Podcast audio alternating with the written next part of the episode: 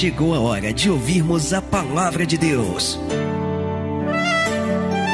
Momento da palavra. Momento da palavra.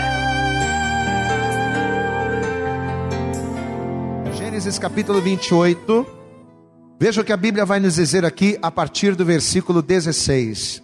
Gênesis, capítulo 28, verso 16, diz assim a palavra: E acordando, pois, Jacó do seu sono, disse: Na verdade, o Senhor está neste lugar e eu não sabia. E temeu, temeu Jacó e disse: Quão terrível é este lugar!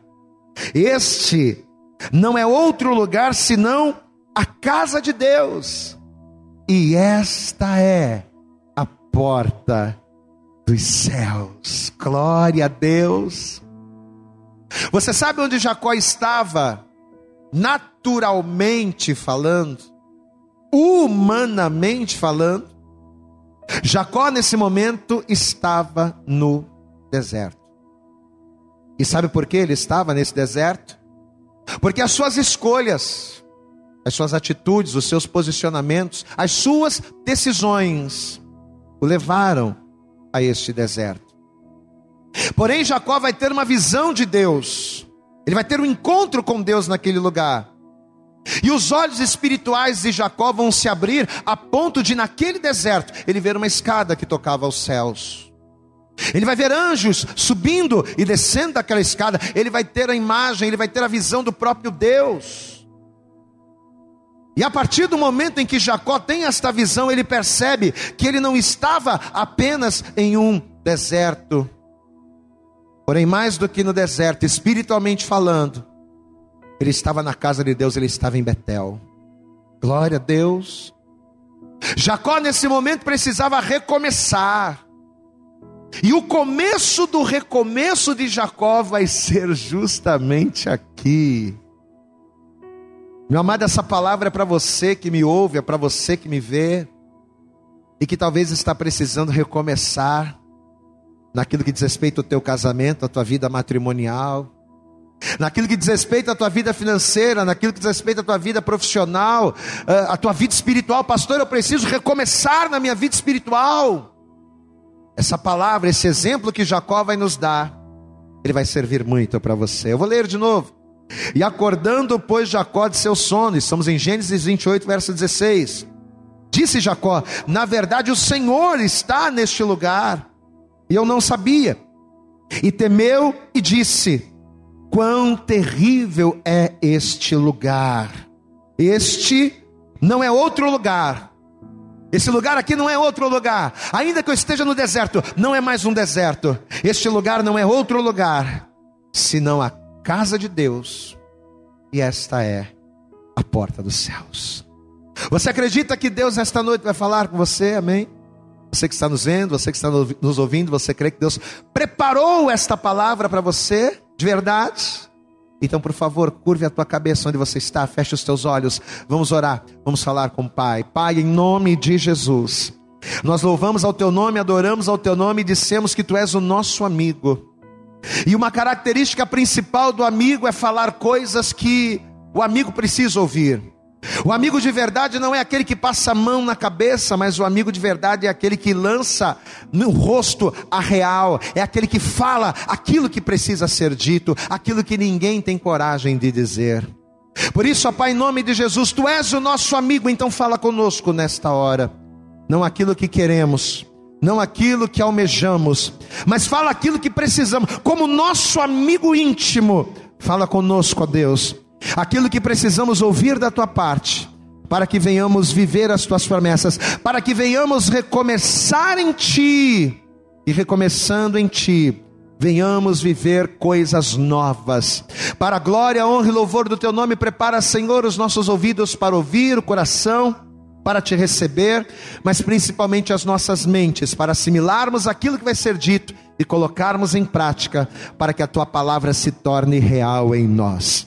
Para a glória, honra e louvor do teu nome, ministra-nos nesta noite, nesta hora, neste lugar. É o que te pedimos e desde já te agradecemos em nome de Jesus. Amém. E graças a Deus. Amém. Amados, para nós entendermos a revelação que Deus ele tem para nós nesta noite, eu quero voltar um pouco no tempo com você. A palavra de Deus ela nos declara, a Bíblia nos diz que quando Jacó, filho de Isaac, neto de Abraão, quando Jacó ele estava para vir ao mundo, quando ele estava para nascer, antes de Jacó, antes de Jacó sair do ventre de sua mãe, antes de Jacó vir a este mundo, Deus ele vai liberar uma palavra sobre a mãe de Jacó. Jacó e o seu irmão Esaú, ambos estavam ali no ventre de sua mãe, no ventre de Rebeca, e de repente Deus vai liberar uma palavra e Rebeca vai ouvir esta palavra da parte de Deus de uma maneira muito clara. E eu quero que você, eu quero compartilhar com você esta palavra liberada por Deus. Você está em Gênesis 28? É só você voltar algumas páginas. Vá comigo em Gênesis, aqui mesmo em Gênesis, mas no capítulo 25. Vamos ver aqui. Gênesis, capítulo de número 25. Veja o que diz aqui a palavra a partir do versículo 20.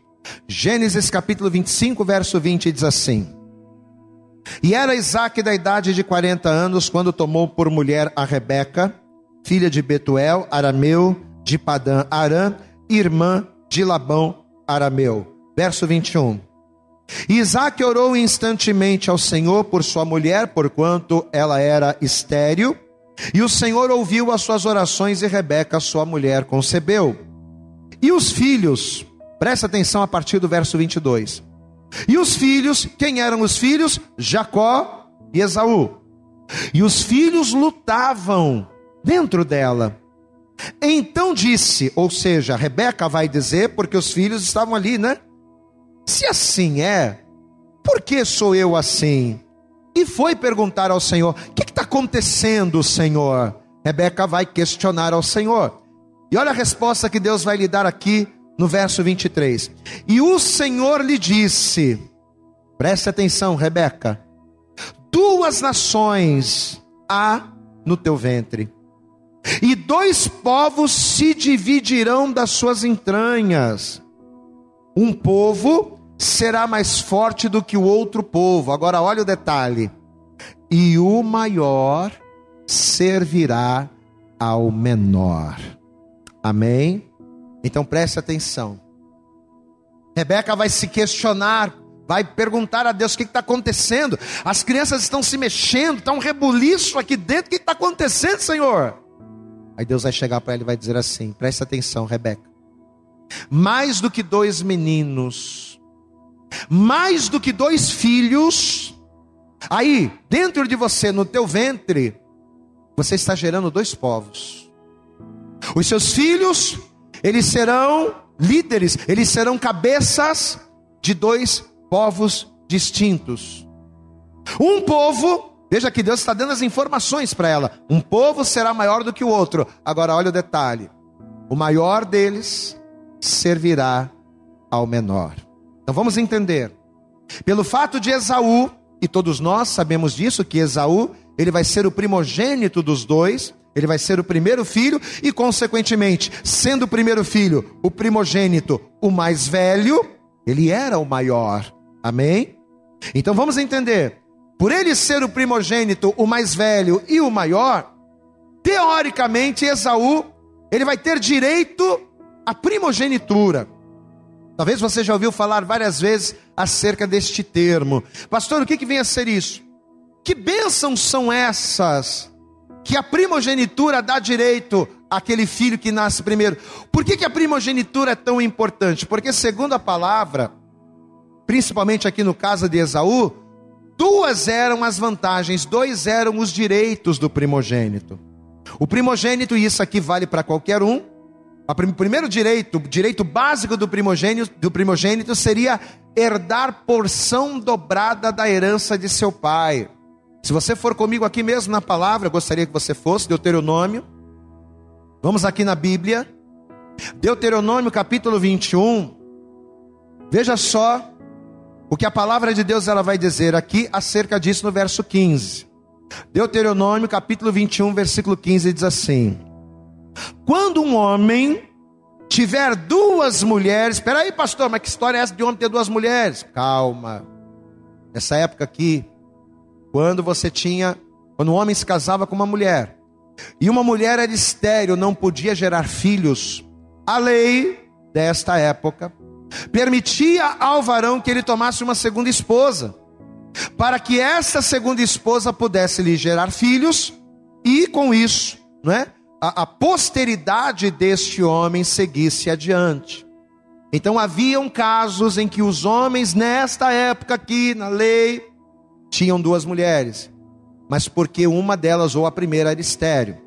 Mas olha o detalhe da palavra, eu não quero me prender a isso. Vamos aqui. Versículo 15, Deuteronômio 21, verso 15. Quando um homem tiver duas mulheres, uma quem ama e a outra a quem despreza, e a amada desprezada lhe derem filhos, e o filho primogênito for da desprezada, será que no dia em que fizer herdar a seus filhos o que tiver, não poderá dar a primogenitura ao filho da amada, preferindo ao filho da desprezada, que é o primogênito. Mas ao filho da desprezada reconhecerá por primogênito, dando-lhe dobrada porção de tudo quanto tiver, porquanto aquele que é o princípio da sua força, o direito da primogenitura é dele. Glória a Deus. A mulher de Abraão, por exemplo, não poderia gerar. Aí Abraão vai tomar a serva como sua mulher. Só que Deus vai operar e de repente a mulher de Abraão também vai conseguir gerar. Aí o que que Abraão vai fazer? Quando ele percebeu que sua esposa podia gerar filhos, Abraão, ele vai abrir mão, né, da sua outra esposa. Só que o filho dela, o Ismael, que no caso era filho de Abraão, com a serva egípcia, ele era o primogênito. É isso que a palavra está falando aqui. Não importa de quem é, o primeiro filho é o primogênito. E se ele é o primogênito, o direito da herança, da porção dobrada da herança do pai, é dele. Então, por que, que a primogenitura era uma bênção e era algo importante? Primeiro, porque o filho primogênito ele tinha essa regalia, esse direito de herdar do seu pai porção dobrada da herança. Agora, voltando para Esaú, no caso de Esaú, havia uma segunda vantagem. Porque como Esaú, ele era o primeiro neto de Abraão, né? Porque Esaú, ele era filho de Isaac, Isaac era filho de Abraão.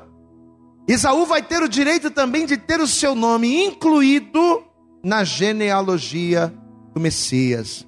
Então, olha como era importante, principalmente aqui, segundo a palavra de Deus, para o povo de Deus, essa questão da primogenitura tanto a porção dobrada da herança do pai, quanto o direito de ter o seu nome na genealogia do Messias, foram direitos concedidos naturalmente ao Esaú, sem que ele fizesse esforço nenhum. A única coisa que Esaú precisou para herdar esse direito foi nascer primeiro, ser o primogênito de Isaac. Amém? Só que você conhece a história, você conhece a palavra. Mesmo Esaú, tendo direito a estas honras, mesmo tendo direito à porção dobrada do Pai, mesmo tendo direito de ter o seu nome na genealogia do Senhor, Esaú não vai ligar para isso. Esaú não se importava, ele não dava valor para aquilo que o próprio Deus havia lhe dado, porque volto a dizer, Esaú não fez por merecer, ele não batalhou, ele não lutou, ele não trabalhou para isso, Deus simplesmente foi lá e abençoou Esaú, mas ele não valorizava. Ao contrário de Esaú, que era o maior, que tinha o direito e não valorizava, nós vemos de um outro lado o filho menor, o Jacó, que apesar de ser o menor, de, apesar de ter nascido depois, ele, ele vai se importar muito com isso. Ele vai dar um valor, mesmo sem poder, muito grande para a bênção. Ele queria a bênção do Senhor. E vai ser justamente aqui que Deus ele vai começar a falar poderosamente conosco, tanto na postura do Esaú, porque Esaú era relapso, naquilo que se dizia a respeito à bênção de Deus. Então Deus ele vai falar conosco, tanto na postura desprezível de Esaú, quanto na postura excessivamente desejosa do Jacó. Você sabe que numa certa feita, se aproveitando do cansaço do irmão, o irmão estava cansado, havia vindo da caça, o irmão estava ali, né? Cheio de fome, cheio de sede. O Jacó, ele percebendo que o irmão estava debilitado e que o irmão gostava muito daquilo que ele fazia, do alimento que ele cozinhava, o Jacó, ele vai oferecer ao seu irmão, a preço da sua primogenitura, ele vai oferecer ao seu irmão guisado. Ele vai chegar para o irmão e vai dizer: irmão, você está cansado, você está com fome. Eu preparei uma comida aqui especial para você. Você quer? Quero. Só que vamos fazer um acordo. Você me dá a tua primogenitura e eu te dou essa comida. Você me dá a bênção que Deus te deu. Vamos trazer, né? Para a questão espiritual, porque volto a dizer, Esaú ele tinha sobre a sua vida a bênção da primogenitura, mas ele não fez nada para isso. Deus simplesmente foi lá e abençoou. Então, olha só o que Jacó está propondo: me dá a bênção de Deus que você tem e que você não liga, e em troca desta bênção que você não quer, eu dou para você esse guisado. Amados, e o Esaú, pasmem, você conhece a palavra. O Esaú, por sua vez, por não ligar para as coisas importantes que Deus havia lhe dado, por não dar valor à bênção de Deus, que ele não fez nada para receber, mas que Deus foi lá e o agraciou, por não dar valor a essas coisas, precipitadamente, Esaú vai aceitar aquela proposta, e ao aceitar aquela proposta, ele vai estar trocando a bênção sólida de Deus, que era a coisa mais importante que ele possuía, mas ele vai abrir mão disso por uma bênção, por uma satisfação passageira. Esaú, no momento em que ele estava ali eufórico, com fome, ele vai olhar para a coisa mais importante que ele tinha, mas que ele não dava valor, e ele vai dizer assim: Ah, para que, que eu preciso da bênção de Deus se eu estou com fome? Para que, que eu preciso da bênção da primogenitura, da porção dobrada do meu pai, se a minha necessidade agora é comida. Olha a mente, olha o pensamento que este homem vai ter. Gênesis capítulo 25, retorne lá. Gênesis capítulo 25. Vamos ler aqui, vamos acompanhar a partir do versículo de número 29, Gênesis, capítulo 25, versículo 29 diz assim a palavra: Presta atenção. E Jacó cozera um guisado, e veio Esaú do campo. Estava ele cansado, e disse Esaú a Jacó: Olha, deixa-me, peço-te, deixa eu comer esse guisado vermelho, porque estou cansado, por isso chamou Edom. Estou com fome também. Então disse Jacó: Faz o seguinte, eu te dou, vende-me hoje a tua primogenitura. Eu troco com você, eu te dou aquilo que eu tenho, você me dá aquilo que você tem. Só que o que Jacó tinha era uma comida. Era algo que Esaú, por melhor que fosse, ele ia se alimentar, ele ia se satisfazer naquele momento, mas depois ele iria ter fome de novo. Quer dizer, uma, uma troca completamente sem nexo. Mas veja o que a palavra de Deus diz, versículo 32. E disse Esaú: Eis que estou a ponto de morrer. Para que me servirá a primogenitura. Olha o que Esaú está falando acerca da bênção que Deus havia lhe dado. Para que, que eu preciso da primogenitura se o que eu tenho agora é fome? Para que, que eu preciso da comunhão com Deus se o que eu tenho agora, a comunhão com Deus não pode me dar? Para que, que eu preciso agora da unção ou da marca de Jesus Cristo na minha vida, se, a, se as necessidades que eu estou tendo, Jesus Cristo não está me suprindo? Se a gente trouxer essa palavra para os dias de hoje, nós poderemos, de maneira muito clara, de maneira muito fiel, analisá-la dessa forma. Porque a grande verdade é que tem muita gente que não liga para aquilo que Deus dá. Às vezes Deus abençoa a pessoa, coisas que a pessoa às vezes não fez nem tanto para merecer, mas a pessoa recebe talentos, dons, saúde, força, energia, inteligência. E muitas das vezes a pessoa não honra a Deus. O problema aqui é que ao se desfazer daquilo que Deus havia lhe dado, Esaú não estava valorizando a Deus. Tudo bem que a bênção da primogenitura não mataria a sua fome, mas espera aí, eu vou pegar algo que Deus me deu e eu vou trocar por bênçãos momentâneas por prazeres passageiros. Como eu posso fazer isso? Pois é, mas Esaú fez. E disse Esaú: Eis que estou a ponto de morrer. Para que me servirá a primogenitura? Então disse Jacó: Jura-me hoje. Você vai me dar, já que você está falando que não precisa dela, você vai me dar? Vou, então jura. Jura que você vai me dar. Jura-me hoje. E jurou-lhe e vendeu a sua primogenitura a Jacó. E Jacó deu pão a Esaú e o guisado de lentilhas. E ele comeu e bebeu e levantou-se e saiu. Agora olha o detalhe, finalzinho do versículo 34. Assim desprezou Esaú a sua primogenitura. Amados, como esta palavra é real nos nossos dias para satisfazer uma necessidade momentânea, para satisfazer um prazer momentâneo, sem pensar nas consequências, sem pensar nem mesmo no Deus que deu a ele esta bênção, sem pensar em nada. Ele, de maneira muito espontânea, de maneira muito rápida, ele escolheu abrir mão das coisas mais importantes que ele possuía, unicamente por um prazer de momento, por uma satisfação de momento. Amados, e quantas e quantas pessoas não agem assim hoje, nos dias de hoje? Quantos não agem assim como Esaú? Apesar de termos direito a tantas bênçãos de Deus, porque uma vez que temos sobre nós o sangue de Jesus, uma vez que eu entrego a minha vida para Deus e reconheço Jesus como Salvador, e o sangue de Jesus está sobre a minha vida, amado, eu sou príncipe, eu sou sacerdote, glória a Deus.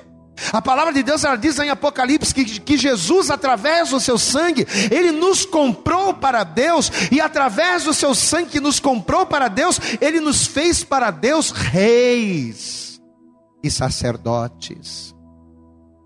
Eu sou um rei comprado por Deus através do sangue de Cristo. Eu sou um sacerdote ordenado por Deus através do sangue de Jesus e como rei, como sacerdote, como filho, como filha. Deus ele libera bênção sobre nossas vidas todos os dias. Nós temos direitos que as pessoas do mundo não têm. Nós temos direito à vida eterna. Nós temos direito à salvação. Nós temos direito, no momento da angústia, a recorrermos através de uma oração, chegarmos a Deus, clamarmos ao Senhor e sermos ouvidos por Ele. É direito de filho, é direito que somente filho tem. Nós temos esse direito, mas quantas das vezes abrimos mão desse direito através dos nossos pecados?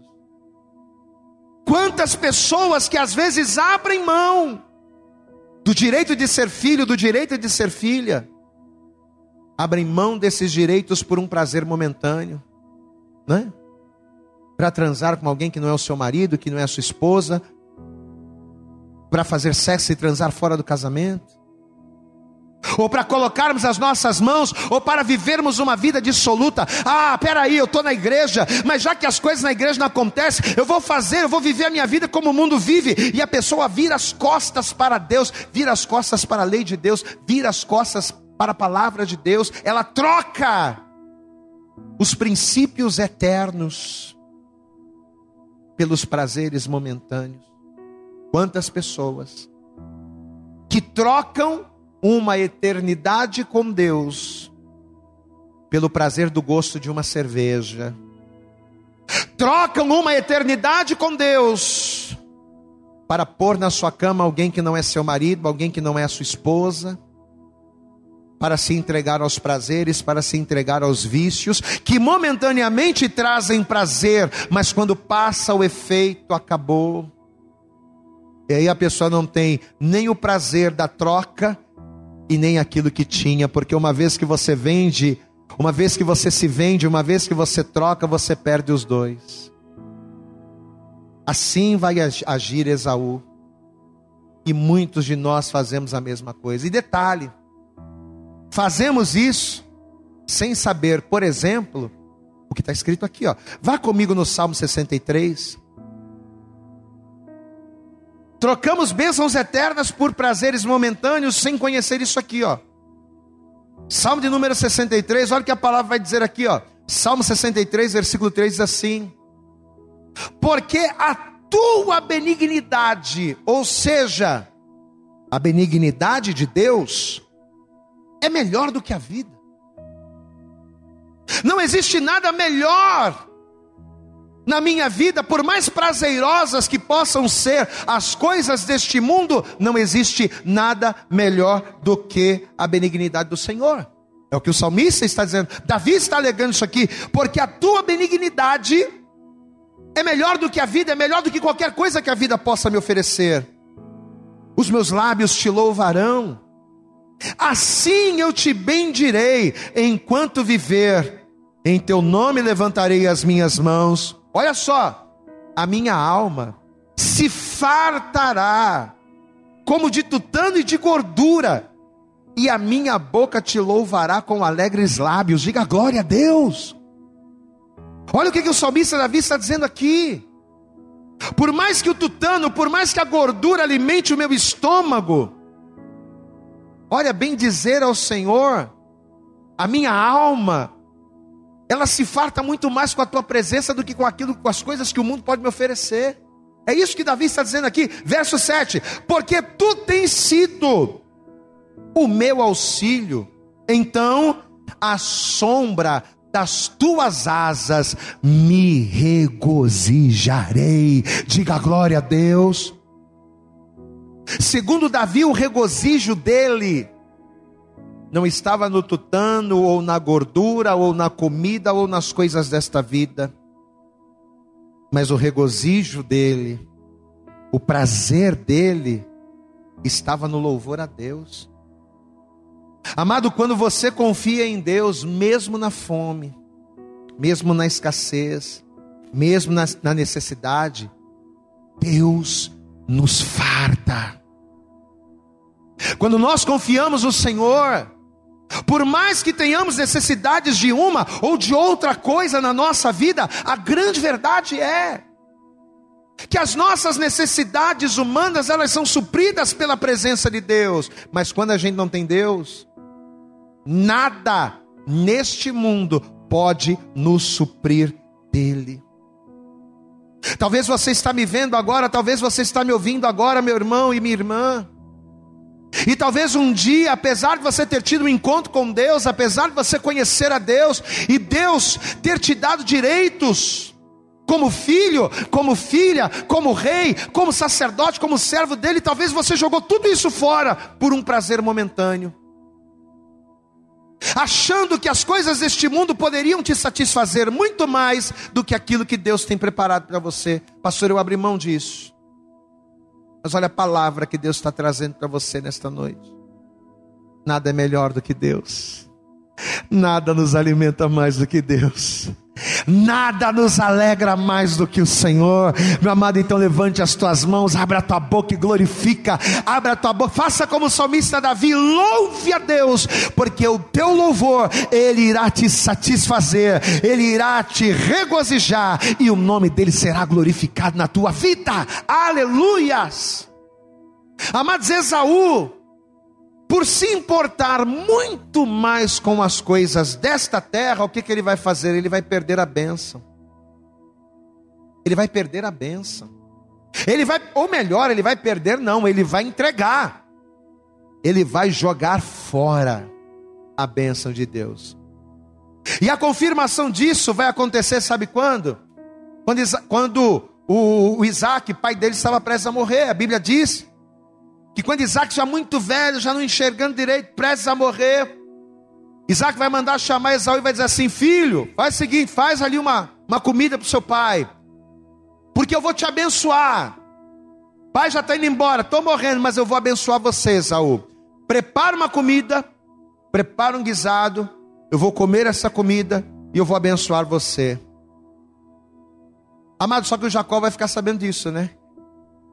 O Jacó vai ficar sabendo do desejo do pai. Jacó sabia que aquela comida que o Esaú iria, iria preparar era para que o pai comesse e abençoasse o Esaú e não o Jacó. Então o Jacó, com muita astúcia, de uma maneira muito sagaz, o que, que o Jacó vai fazer? Ele vai se disfarçar no próprio irmão. Ele vai se disfarçar do irmão, ele vai correr na frente, vai preparar o guisado para o pai, como se fosse o Esaú, se fazendo para você ver o quanto Jacó queria a benção. Ele vai se passar pelo próprio irmão, ele vai entrar na frente do irmão, ele vai enganar o pai, e o pai, pensando que estava abençoando Esaú, vai abençoar o Jacó. Vamos ver isso aqui. Gênesis 27, volta lá. Gênesis.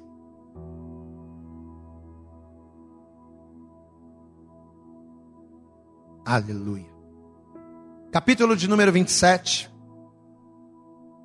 Veja que a palavra vai dizer aqui a partir do verso 22. Gênesis capítulo 27, verso 22. Presta atenção, diz assim: Então, então se chegou Jacó a Isaac, seu pai, que o apalpou. Presta atenção. Amado, é até engraçado. Presta atenção. Então se chegou Jacó a Isaac. Mas como é que Jacó chegou aqui? Personificado de Esaú, do irmão. Então se chegou Jacó a Isaac, seu pai, que o apalpou e disse: A voz é a voz do Jacó, porém as mãos são do Esaú. Ele já estava velho, não estava enxergando direito, mas ele estava palpando filho ali. E disse, versículo, aliás, versículo 23: E não o conheceu, porquanto as suas mãos estavam cabeludas como as, como as mãos de Esaú, seu irmão, e abençoou-o. E disse: És tu, né? O Isaac estava meio desconfiado: És tu, meu filho Esaú mesmo? E ele disse: Ô oh, pai, é o Esaú que está aqui. Então disse: Faze chegar isso perto de mim, para que coma da caça de meu filho, para que a minha alma te abençoe. E chegou-lhe e comeu, e trouxe-lhe também vinho e bebeu. E disse-lhe Isaac, seu pai: Ora, chega-te. O velho está desconfiado. O Isaac estava desconfiado. Toda, vem cá, chega perto aqui, vem cá, chega perto. Beija-me meu filho. Verso 27. E chegou-se e beijou-o. Então, sentindo o cheiro das suas vestes, abençoou-o e disse: Eis que o cheiro do meu filho é como o cheiro do campo que o Senhor abençoou. Mas o Jacó estava com as vestes do irmão. Você está entendendo a estratégia aqui? Verso 28. Assim, pois, olha o que o Isaac vai dizer agora. Assim, pois, te dê Deus do orvalho dos céus e das gorduras da terra, e abundância de trigo e de mosto. Sirvam-te povos, e nações se encurvem a ti. Sê senhor de teus irmãos, e os filhos da tua mãe se encurvem a ti. Malditos sejam os que te amaldiçoarem, e bendito sejam os que te abençoarem. Amém? Nesse momento, Isaac, pensando que estava abençoando Esaú, estava abençoando Jacó. Mas olha o que vai acontecer, verso 30.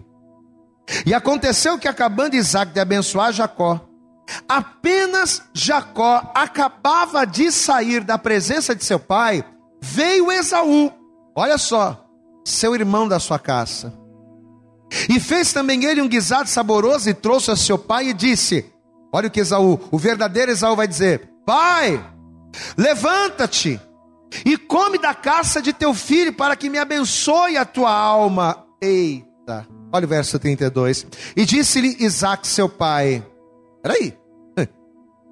Quem és tu? Quem é você que está falando comigo agora? E ele disse: Sou eu, pai, teu filho, o teu primogênito, Esaú. Então estremeceu Isaac de um estremecimento muito grande. E disse: Quem, pois, é então aquele que apanhou a caça e me trouxe? Eu comi de tudo. E antes que tu viesse, abençoei-o e será bendito. Se você está dizendo que você é o Esaú, então aquele que veio antes de você, que disse que era você, recebeu a bênção no teu lugar. Verso 34. Esaú, ouvindo as palavras de seu pai, bradou com um grande e muito amargo, com um grande e muito amargo brado, e disse a seu pai: Pai, está errado, não era eu, eu estou aqui agora, abençoa também a mim, pai. E ele disse: Olha o que Isaac vai dizer veio o teu irmão com sutileza e tomou a tua bênção. Amém? Esaú jogou fora a bênção. E por conta do seu desprezo e pela sagacidade de Jacó, ele perdeu a bênção e Jacó foi abençoado. Amém? Entendeu até aqui?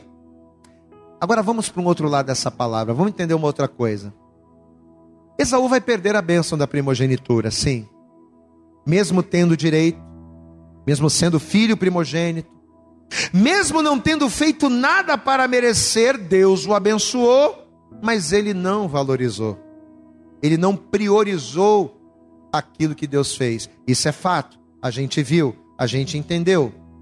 Por outro lado, o Jacó, que não tinha direito à bênção porque era o filho menor, mas que antes de nascer recebeu uma palavra. Você lembra a palavra que Deus liberou quando eles ainda estavam no ventre da mãe?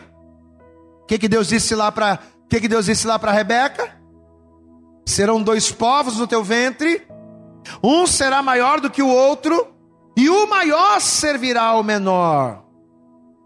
Então veja que a palavra, de certa forma que Deus liberou sobre a mãe, favorecia quem? Jacó. Até aqui nós entendemos isso. Só que, meu irmão, minha irmã, para para pensar um pouquinho. Você é uma pessoa inteligente. Vamos raciocinar uma coisa. Para tomar posse da bênção do irmão, o Jacó ele foi um aproveitador. Para tomar posse da bênção do irmão, Jacó foi um trapaceiro e ele foi um mentiroso.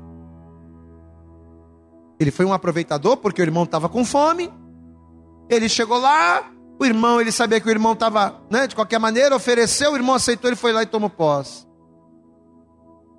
Ele vai ser um aproveitador, ele vai ser um mentiroso, porque ele vai colocar as vestes do irmão, ele vai colocar pelos no corpo para se parecer com o irmão, ele vai mentir para o pai, ele vai enganar o pai, e por conta desses artifícios ele vai acabar recebendo a benção.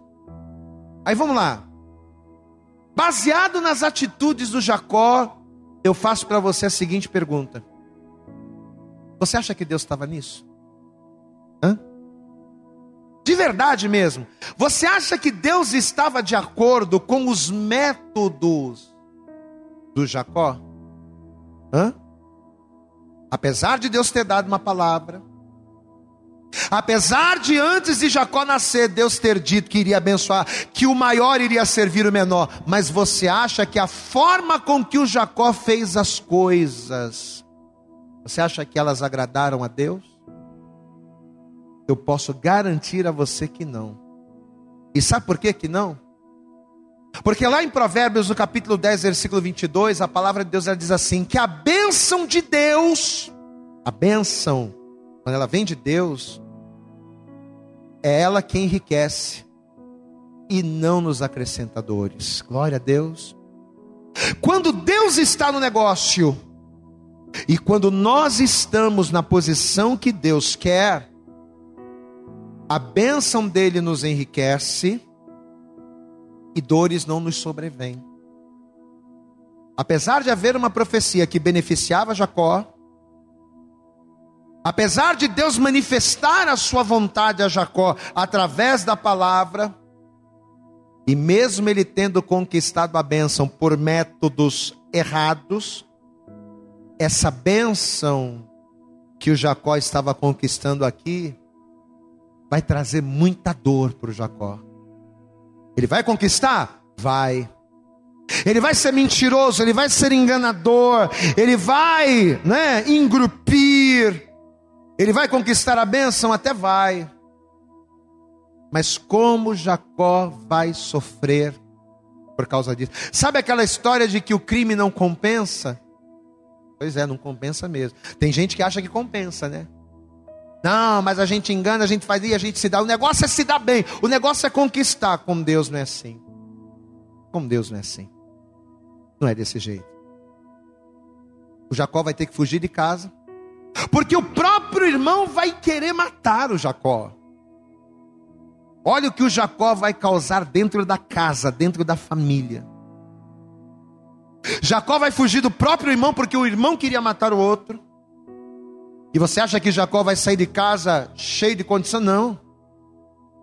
Jacó vai sair fugido do irmão sem dinheiro, sem casa para morar, sem cama para dormir, sem trabalho, sem nada. Jacó vai sair de casa com uma mão na frente e outra atrás, sem eira nem beira.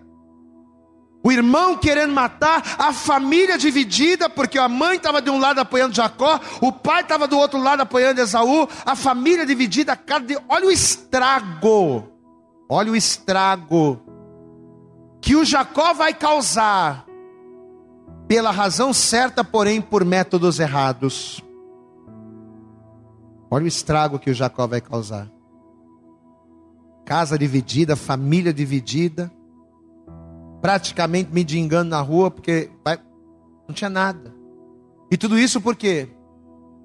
Porque tudo que ele estava conquistando, ele estava conquistando não pela palavra de Deus, mas pela força do seu próprio braço. Tudo que o Jacó conquistou até aqui foi ele, não Deus. Foi do jeito dele e não do jeito de Deus. E aí a gente lembra do texto que está lá em Jeremias, no capítulo 17. Se você quiser, até abra aí. Texto tão conhecido, mas que às vezes a gente acaba né, negligenciando, esquecendo, virando as costas, desprezando. Mas está aqui, ó. A palavra não nos deixa esquecer. Jeremias capítulo 17. Veja o que diz aqui, versículo 5. Assim diz o Senhor não é a minha palavra, não é a palavra de profeta, de apóstolo, de pastor, minha, do céu. Não. Assim diz o Senhor: Maldito o homem que confia no homem.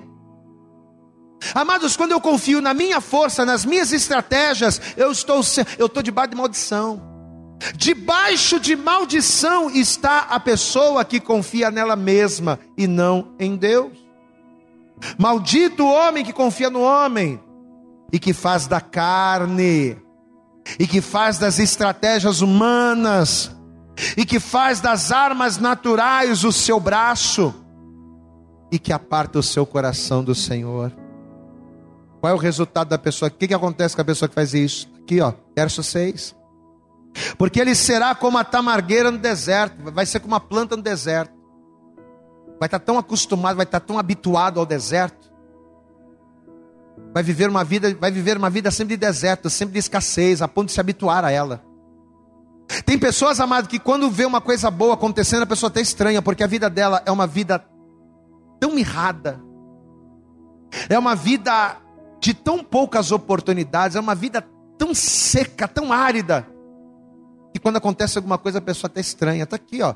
Porque será como a tamargueira no deserto, não sentirá, não verá quando vem o bem. Antes morará nos lugares secos do deserto, na terra salgada e inabitável.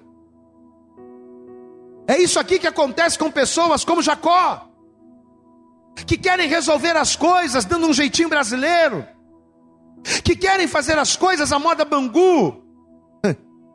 Ironia, somos de Bangu. Somos de Bangu, mas não fazemos a moda Bangu. Somos de Bangu, mas fazemos a vontade de Deus. Diga glória a Deus aí, meu irmão. Mas é isso aqui, ó. Maldito é o homem que vai morar no deserto. E tem muita gente assim. Amém? O Jacó está assim. Exatamente o que está escrito aqui em Jeremias 17 é o que vai acontecer com Jacó. Por confiar demais nas suas habilidades e não em Deus, tudo que o Jacó fez, todo engano, toda mentira, vai levar o Jacó para onde? Para o deserto. E por quê? Porque o deserto é o fim dos irreconciliáveis. Guarde isso.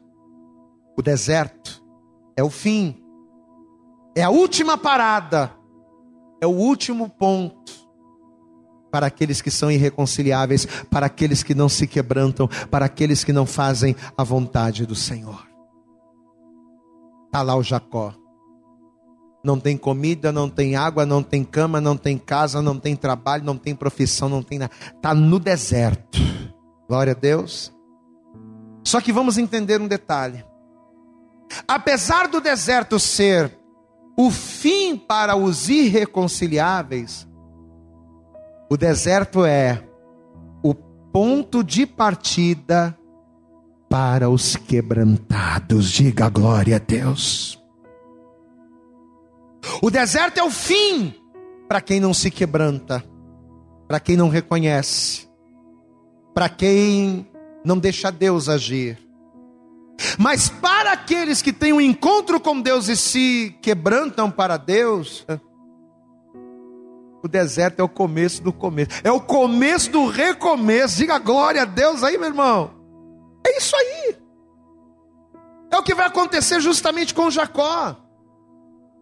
As atitudes erradas do Jacó vão levá-lo para o deserto, mas vai ser justamente lá que o Jacó vai ter o um encontro com Deus. Vai ser justamente lá que o enganador vai ter um encontro com Deus. Que o mentiroso, que o mau caráter vai ter um encontro com Deus. E quando ele percebeu que Deus estava naquele lugar, porque Jacó não conhe... Jacó conhecia Deus do pai. Jacó conhecia Deus do avô. Deus era o Deus de Abraão, Deus era o Deus de Isaac, mas ainda não era o Deus de Jacó. Só que vai ser aqui, ó, no deserto, que ele vai ter um encontro com Deus. E vai ser aqui no deserto. Ou melhor, não mais no deserto. Porque aquele lugar que Jacó achava humanamente falando que era o deserto, quando seus olhos se abriram e ele viu a glória de Deus, ele percebeu que não era o deserto, aquele lugar era Betel, aquele lugar era a casa do Senhor. O recomeço de Jacó o começo do recomeço vai ser aonde? O ponto de partida do Jacó vai ser na casa de Deus. Vai comigo, Gênesis 28, já estamos caminhando para o fim. Vamos lá. Gênesis capítulo 28. Coisa linda. Está aqui, ó. Gênesis capítulo 28, versículo de número 10 diz assim a palavra. E partiu, pois, Jacó de Percebe e foi a Arã. E chegou a um lugar onde passou a noite, porque já o sol era posto. E tomou uma das pedras daquele lugar, a pôs por seu travesseiro, deitou naquele lugar. Ele vai deitar a cabeça numa pedra, porque não tinha nada. E sonhou. E eis uma escada posta na terra, cujo topo tocava nos céus. E eis que os anjos de Deus subiam e desciam por ela. E eis que o Senhor estava em cima dela e disse: Eu sou o Senhor, Deus de Abraão, teu pai, e Deus de Isaque. E esta terra em que estás deitado, darei a ti e a tua descendência. Diga glória a Deus. Olha o Jacó, olha o enganador tendo encontro com Deus. Olha Deus mudando a história. Olha Deus mudando a história. Versículo 14: E a tua descendência será como o pó da terra. E ascender-se ao ocidente, ao oriente, ao norte, ao sul, e em ti e na tua descendência serão benditas todas as famílias da terra. Eis que estou contigo e te guardarei por onde quer que fores, e te farei tornar a esta terra, porque não te deixarei até que te haja cumprido o que te tenho falado. Acordando, pois, Jacó, isso tudo foi um sonho. Mas na verdade Deus estava revelando para Jacó a vontade dele através do sonho. Acordando, pois, Jacó, e aqui está o texto que nós vemos no início da mensagem. Acordando, pois, Jacó de seu sono, disse: Meu Deus, na verdade, na verdade, o Senhor está neste lugar e eu não sabia. Diga glória a Deus. Eu estou fazendo esse monte de coisa errada. Eu estou vendo uma vida toda torta. Eu não sabia que Deus estava comigo. Eu não sabia que Deus estava me vendo. Eu não sabia que Deus estava me guardando. Meu Deus! O camarada vai recomeçar em Deus, amado. Versículo 17: E temeu, e aqui está o ponto: temeu a Deus o começo do recomeço é quando nós na casa de Deus tememos a Ele. Você sabe o que quer dizer a palavra temor? Duas coisas. O significado de temor é medo, como também o significado de temor é reverência, é respeito. Olha aqui para mim, meu irmão, Deus não quer que você tenha medo dele, Deus ele quer que você tenha respeito por ele. Deus não quer que você tenha medo dele, Deus ele quer que você reverencie, que você o adore, que você o busque. E é o que o Jacó agora, a partir deste encontro, vai fazer.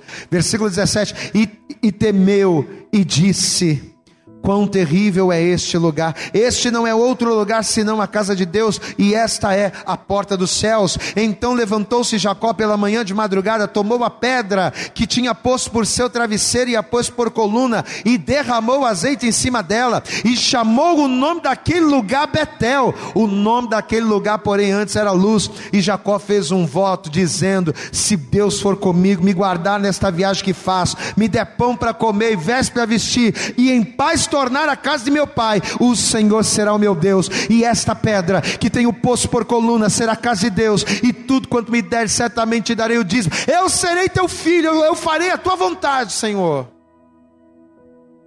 Eu só te peço, me guarda. Mas por que, que Jacó está falando tudo isso e Deus vai ouvir? Porque a primeira coisa que Jacó vai fazer antes de pedir é temer. Diga glória a Deus.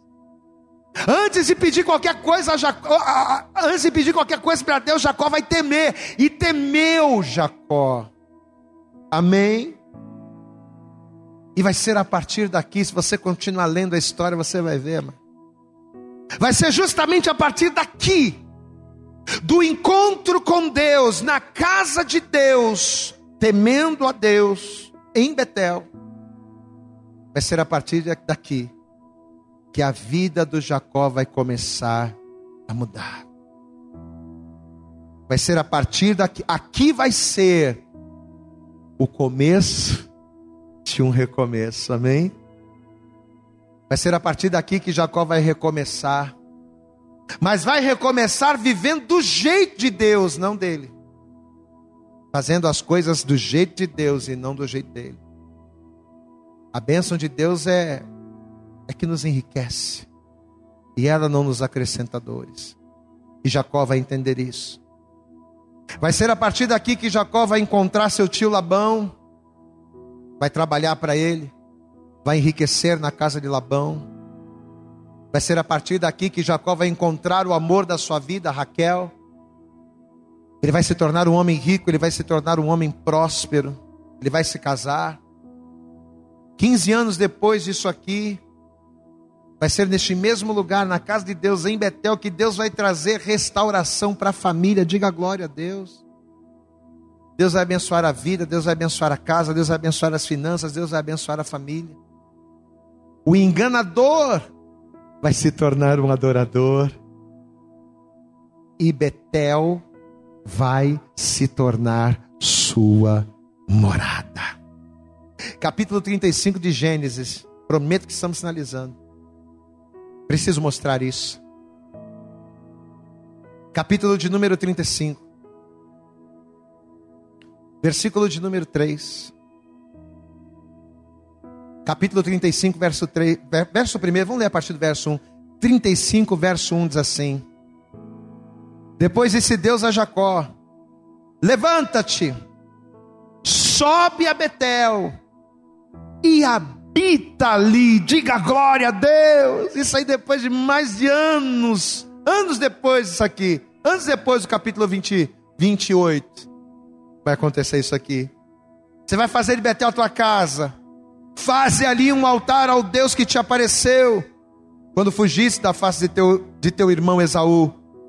Então disse Jacó à sua família e a todos os que com ele estavam: Tirai os deuses estranhos que há no meio de vós, purificai-vos, mudai as vossas vestes, levantemo-nos e subamos a Betel, e ali farei um altar ao Deus que me respondeu no dia da minha angústia. Glória a Deus, amados.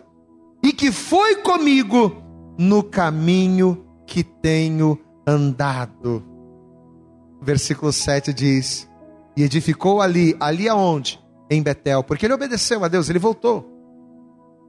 Quase 15 anos depois ele volta. E olha o que diz aqui: E edificou ali um altar, e chamou aquele lugar El Betel, porquanto Deus ali se lhe tinha manifestado quando fugia da face de seu irmão. Amados, e é justamente ao entendermos os benefícios de Betel, é justamente ao entendermos aquilo que aconteceu com Jacó, é que Deus está usando esta palavra para ministrar você. Você que talvez é uma pessoa que faz as coisas do seu jeito, da sua maneira. Você conhece a Deus, você diz que serve a Deus, mas na hora de decidir, você faz as coisas do seu jeito. E por você agir desta forma, por você ter esse ímpeto de seguir mais o seu coração que é enganoso, de seguir mais as suas ideias que podem ser equivocadas, por você ter isso, talvez hoje você se encontre no deserto dos irreconciliáveis. Talvez hoje o teu casamento está no deserto dos, dos irreconciliáveis. Talvez a tua vida profissional, a tua vida familiar, a tua vida financeira está localizada no deserto dos irreconciliáveis. Mas olha a palavra que Deus está liberando sobre nós. Se nesta hora, ao ouvir esta palavra, primeiro, se você temer, porque o temor é o princípio de tudo. O temor é o início de todas as coisas. Foi o temor do Senhor que fez com que o Senhor fosse com Jacó e o abençoasse em tudo aquilo que ele pediu. Se nesta hora, ao ouvir esta palavra, se você temer ao Senhor, e temendo a Ele, se você fizer de Betel a tua casa, glória a Deus. Se você fizer da casa de Deus o teu lugar de refúgio, pode ter certeza que você vai começar o recomeço. E o teu recomeço, iniciado na casa de Deus, vai trazer bênçãos sobre a sua vida. As bênçãos que enriquecem e que não acrescentam dores, elas partem do lugar chamado casa de Deus. Pastor, o que, que eu preciso fazer então? para temer a Deus e recomeçar na casa dele. Qual é o primeiro passo? Qual é a primeira atitude em temor que eu preciso dar para Deus, para que na casa dele eu comece um novo começo, eu recomece no Senhor? Primeira atitude de temor que uma pessoa pode dar para Deus é confessar Jesus Cristo, seu Filho, como único Senhor e como único Salvador. Quando eu entrego a minha vida para Jesus, eu estou temendo a Deus ao máximo. Entregar a minha vida para Jesus significa temer a Deus a tal ponto de reconhecer que Ele está certo e me colocar segundo a Sua vontade. Então, o primeiro passo para que o começo do seu recomeço seja bem sucedido e não lhe traga dores, é em temor você entregar a sua vida para Jesus. Eu não sei se eu estou falando agora com vocês, se você já fez isso, pastor. Eu estou ouvindo pelo podcast, eu estou vendo essa ministração no canal, mas eu nunca entreguei minha vida para Jesus, não. Eu conheço a palavra, eu conheço a Deus, mas confessar a Jesus eu nunca fiz, então você precisa fazer. Quando Jacó percebeu que Deus estava naquele lugar e aquele lugar era a casa de Deus, o que, que ele fez? Ele temeu. Ele reverenciou a Deus ao máximo, porque isso é temer. E quando é que em temor reverenciamos a Deus ao máximo? Quando nos entregamos ao seu Filho. Por isso, se você ainda não entregou a sua vida para Jesus, o momento é agora. Pastor, eu estou aqui na minha casa te assistindo. Eu estou aqui no meu smartphone te assistindo. Eu estou aqui no meu podcast te ouvindo. Mas essa palavra está falando tanto comigo, tanto, tanto, tanto, que eu quero agora, aqui, aonde eu estou, em temor a Deus, eu quero agora entregar a minha vida para Jesus. Se você quer fazer isso agora, coloque a tua mão sobre o teu coração. Pastor, um dia eu me afastei do caminho. Um dia eu temia Deus. Um dia eu estive na casa de Deus. Um dia eu estive firme com o Senhor. Só que eu era aquela pessoa que temia Deus, que estava na casa de Deus, mas fazia a minha vontade. Fazia as coisas do meu jeito. E de repente, quando vieram os manjar, quando vieram as tentações, eu fiz como Esaú. Eu acabei trocando as bênçãos eternas por bênçãos passageiras, por coisas passageiras. Eu acabei trocando as bênçãos eternas por satisfações momentâneas. Meu irmão, talvez eu estou falando com pessoas que estão afastadas, desviadas, desviadas, e que talvez fizeram como fez Esaú. Você trocou o teu título de filho, de filha, de rei e de sacerdote. Você trocou esse título por um prazer que o mundo te ofereceu. E quando esse prazer acabou, quando as sensações acabaram, você não tinha nem o prazer do mundo e você não tinha mais a bênção de Deus. Você era o filho pródigo, afastado do caminho. Mas nesta hora, Deus preparou esta palavra para você ver, para você ouvir, para você participar e para dar a você a oportunidade de recomeçar da maneira correta. Pastor, eu estou afastado e quero, voltar. Quer voltar? Então eu quero pedir para você que está afastado, ou para você que vai entregar a tua vida para Jesus agora, coloque a tua mão sobre o teu coração, feche os teus olhos. Eu vou orar por você. Senhor nosso Deus, e Senhor nosso Pai Todo-Poderoso, Pai querido, Deus amado, a tua palavra acabou de ser ministrada. E nós entendemos, ó Deus, que não adianta querermos fazer as coisas do nosso jeito. Pois enganoso é o coração do homem, mas muitas das vezes queremos seguir mais o nosso coração do que a sua palavra. E quando seguimos mais o nosso coração do que a Sua palavra, agimos muitas das vezes como Esaú.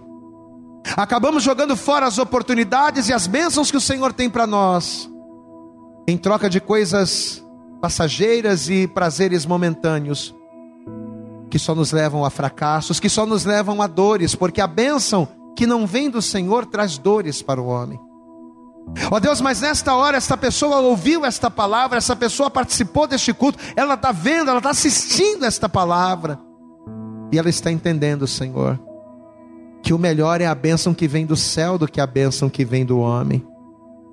Que melhor, Senhor, é as coisas feitas da tua maneira do que feitas da maneira do homem, e para fazer as coisas da tua maneira, para recomeçar da maneira correta é que esse é teu filho e essa é tua filha agora, como primeira atitude, como atitude de temor, essa pessoa está agora se reconciliando contigo.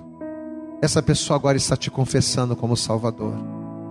Por isso, como ministro da tua palavra, como pastor, eu oro por esse, teu filho, por essa tua filha, e eu te peço. Que a partir desse momento o Senhor venha tomar esta pessoa nas tuas mãos. Assim como o Senhor teve um encontro ali com Jacó, e através daquele encontro em Betel, a vida do Jacó foi transformada. Que a partir de hoje, Deus, que a partir deste culto, que a partir desta palavra, que a partir desta decisão que esta pessoa está tomando agora, ó Deus, que o deserto, que para os irreconciliáveis traz morte, que o deserto que essa pessoa está vivendo a partir de agora, seja para ela o começo do recomeço seja para ela um novo recomeçar em ti, e que as tuas bênçãos abundantes venham sobre ele, venham sobre ela. Escreva, a Deus, o nome desta pessoa no livro da vida, ser com cada um. É o que nós te pedimos nesta hora com toda a nossa fé e desde já te agradecemos. No nome de Jesus, amém. E graças a Deus. Eu acredito que essa mensagem falou poderosamente com você. Mas se você acredita que ela pode ajudar também uma outra pessoa que você gosta, ama ou admira, mande para ela. Compartilhe o link ou convide essa pessoa para seguir o nosso podcast. E creia que fazendo isso, ainda que não seja você a ministrar, além de nos ajudar, você estará cumprindo o ID de Deus. Deus abençoe você e até o nosso próximo conteúdo.